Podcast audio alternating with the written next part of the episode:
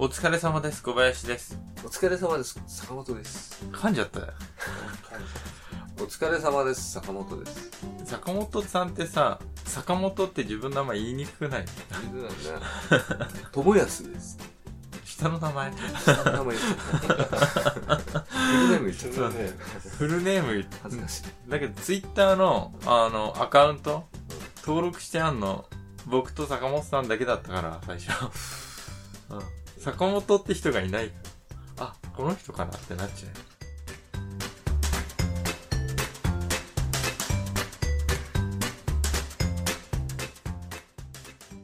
僕が今までしたくて人に話が長いから聞いてもらえなかったんですよ。俺も聞きたくないかもしれないね。ええもしかしてその、ちょっと声が小さくなっちゃった。わかる。テンションがね、全然聞きたくないと、俺面白いな。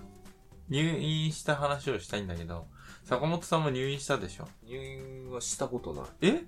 あの、盲腸だったりして入院した。え、だってあの、軽トラに何回も突っ込まれてんじゃないですか。で 何回もじゃないけど、うん。まあ何針か縫った時も入院はしなかった。え、だって、なんか仕事の時に軽トラに体当たりされて吹き飛んだ時、うん。あの時って、あの時も救急車で運ばれたけど、帰って家で寝てた。あ、入院って言われなかったんですか？うん。骨折でもしてればね、え、骨折したことないんですか？人生で一度もない骨折。死んなかった。骨折してるもんだと思ってた。バイクで何十回もこけてるけど、骨折はしてません。な、なんでなんだろう？運がいいのかな？いや、骨が丈夫だ。親に感謝。あの、そうそう。全然僕、事故ったことあるんだけど、それは病院にも行ってないんだけど。全然あるんだけど。全然あるんだけど。うん。病気で入院したんですよ。覚えてます、去年。うん。覚えてる。ある日ね、うん。毎晩のように熱がすごい出て、うん、で、朝になると下がってんすよ。うん。寝汗ってあんまかかないんだけど、うん。びっしょりかいて、うん。で、どうなってんのかなと思って。どうなってんの？風邪だと思いません？うん。風邪かガンだ。癌でしょ？うん。もしくはエイズでしょ？エイズ熱出たかエイズの最初に発症して、うん小康状態になる前に。高熱と平熱繰り返すじゃないですか。うん。で、全く心当たりないんですよ。うん。ないと思います。ないでしょ、そしたらさ、何かなと思って、で、リンパがね、首のとこのこの鎖骨のあたりが、うん。めちゃくちゃ腫れて、しこりみたいになって。あ、そうなんだ。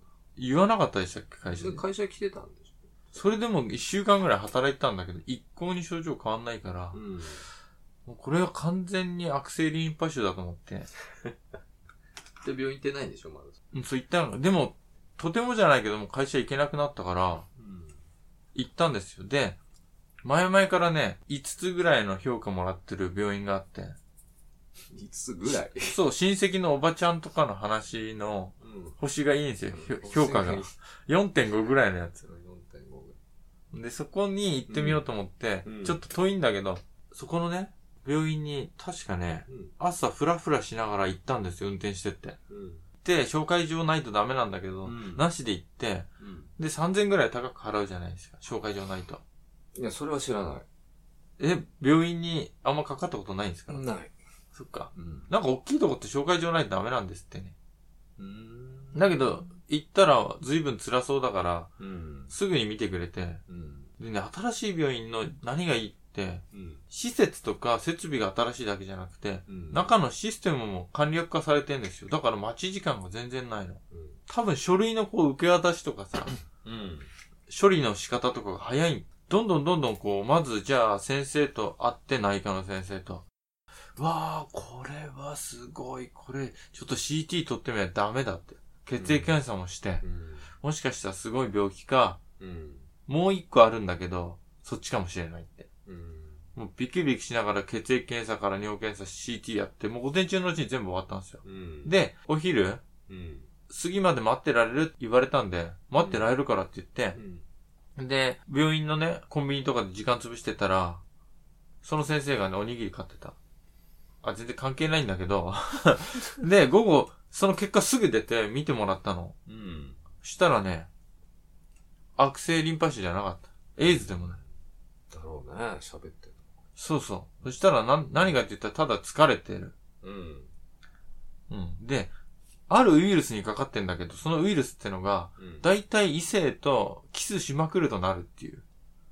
全然してないんですよ。全くしてないんですよ。うん。うんなんなんこれって思って。うん。食器とか外食した時とかにも映ったりするって。まあ、どっちでもなかったわけでしょそう、でもそのウイルスが入ってるの、うんリンパに。うんで、パンパンに腫れてんの。うん。で、薬はないから、うん。あれだって、寝てれば治るって言って返される。だけど、その時 CT やったら、うん。背中のあばらの裏に、こんな大きい。うんこんなってどれぐらいこれ？おに、おにぎりぐらいおにぎりとか、そうそうそうそう、おまんじゅうぐらいの影があるんですよ。白い。これなんだ、腫瘍だと思うんだけど、なんだろうって。え、赤ちゃんですか？って言ったら、違いますって言われたんだけど、うん。うん。これは、形成外科の先生に見てすぐ調べた方がいいって言って、そっちの方が大変だって言ってう、ん。あくる日、形成外科の方に見てもらったら、うん。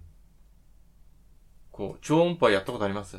あるよ。ローション塗って。そうそうそう。あれ、すっごいの。ローション塗ってもらったことなかったからさ。ローションっていうか、まあ、オイルだよね。そんな塗る全然全然全ね然、団地。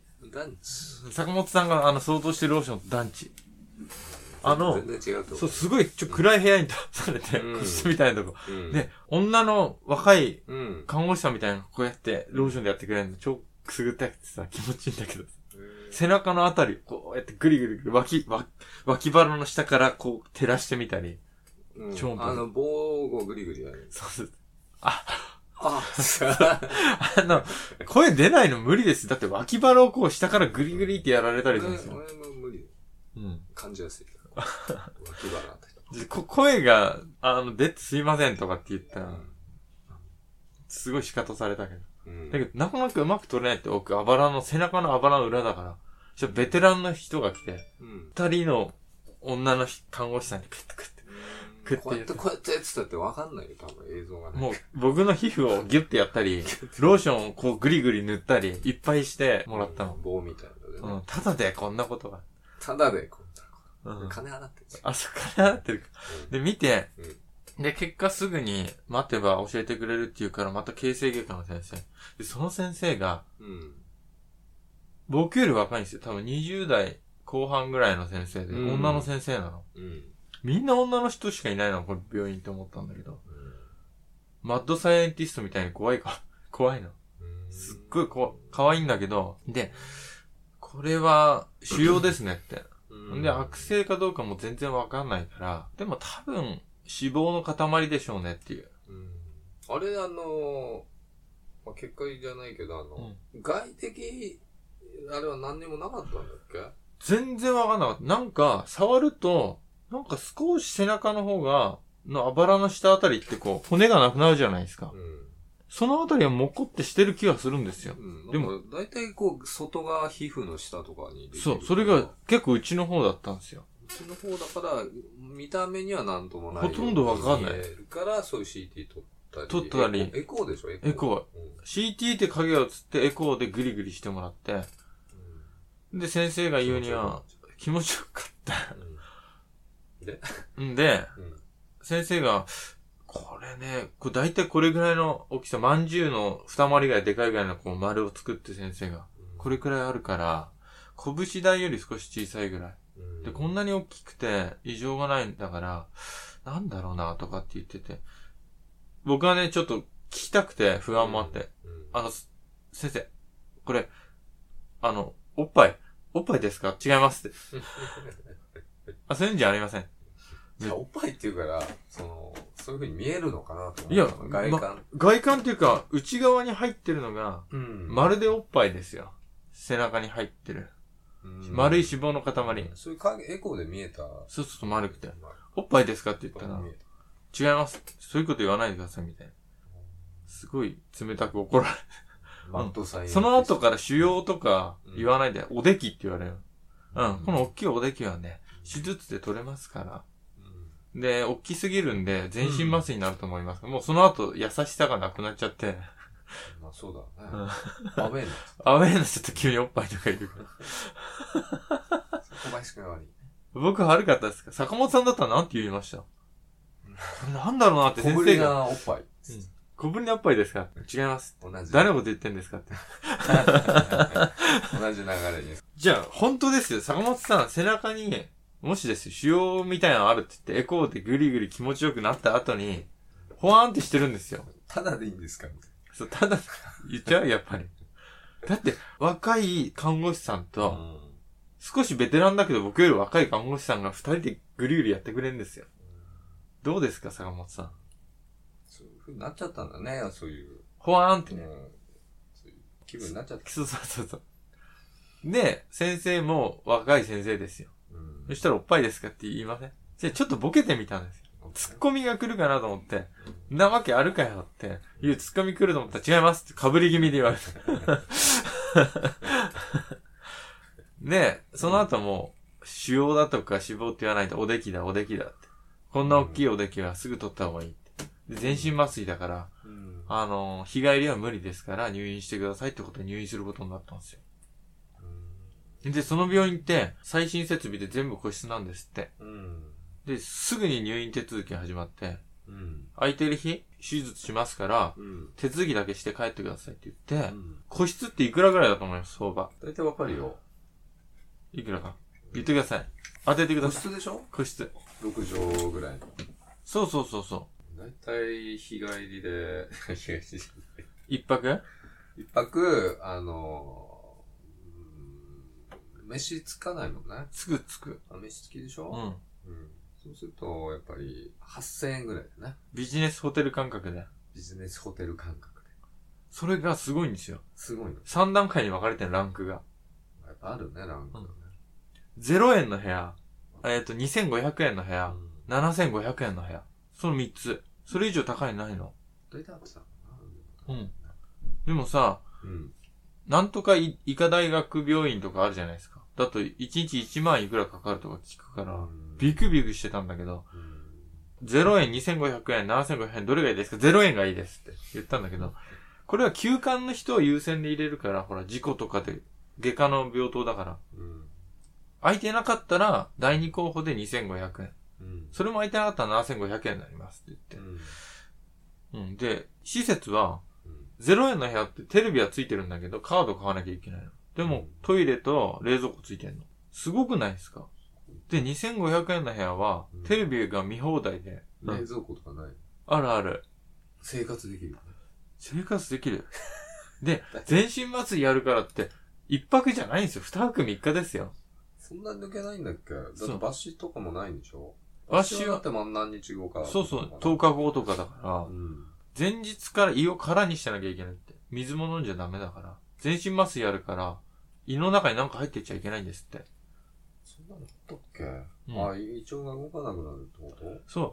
あの、全身麻酔やると胃腸が全停止するから、ダメだって。心臓が止まんないんだね。止まってなかったな。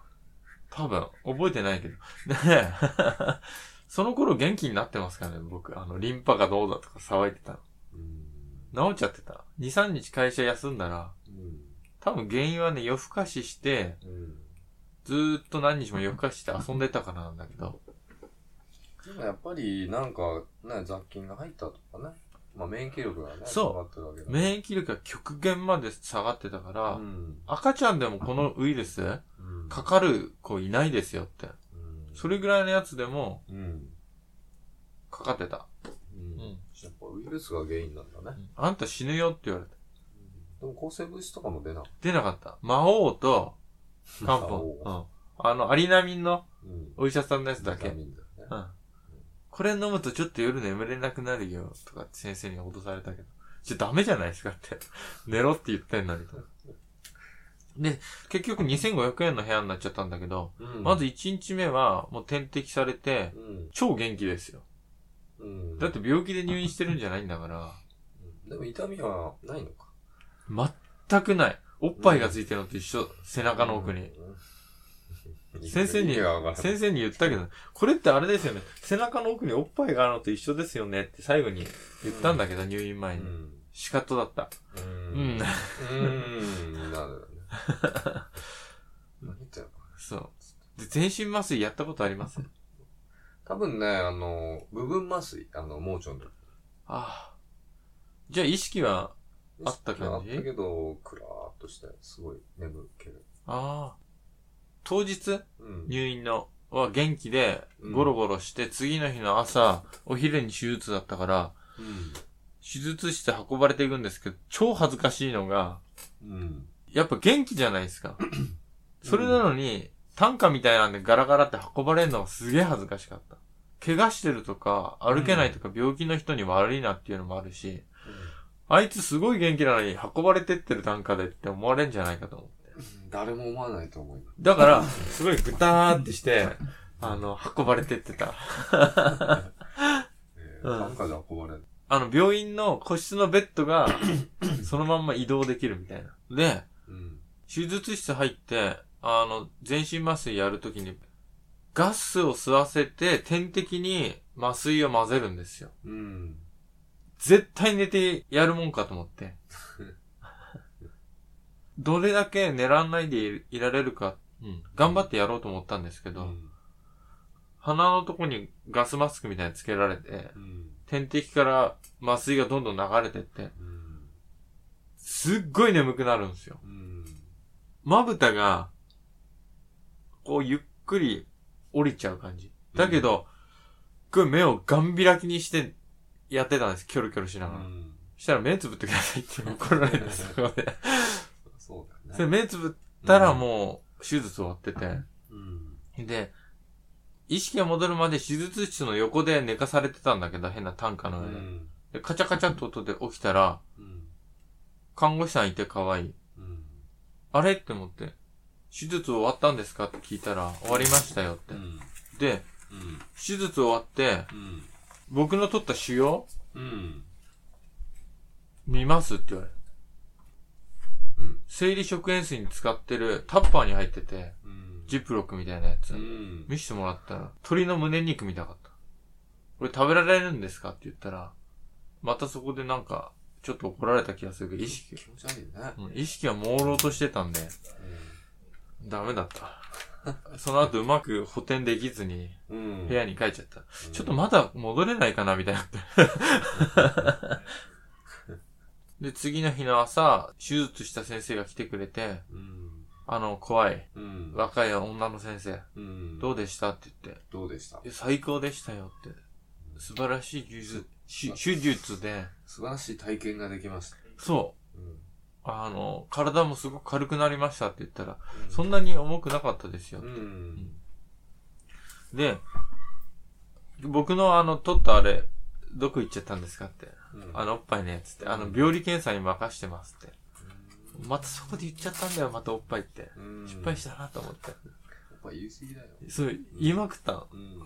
こんなこと言っちゃダメだ、絶対と思って。でも病、麻酔がまだ効いてるっていう、ね、演技しようと思ったけど、先生にバレバレだから、うんすいませんって謝ったけど。うんそしたら、血が溜まってるから、傷口あるでしょ。うん。あそこ抜くからって言って、うんガーゼで先生が上から心臓マッサージみたいにして傷口を押すんですよ、ギューギューギューギュー。うん血がまだちょっと出るな、出るな、って言って。で、うん返された、そのまんま。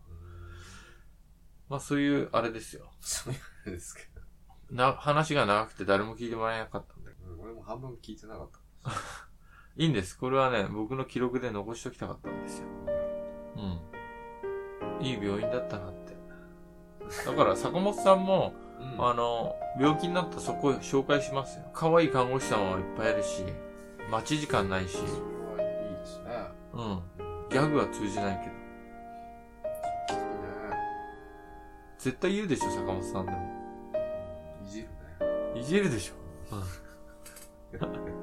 いじりたくなるんですよ。めんどくさいやつ来たなーっつって思われる。ね。うん。こっちかな。すぐに返された。すぐ返す。うん。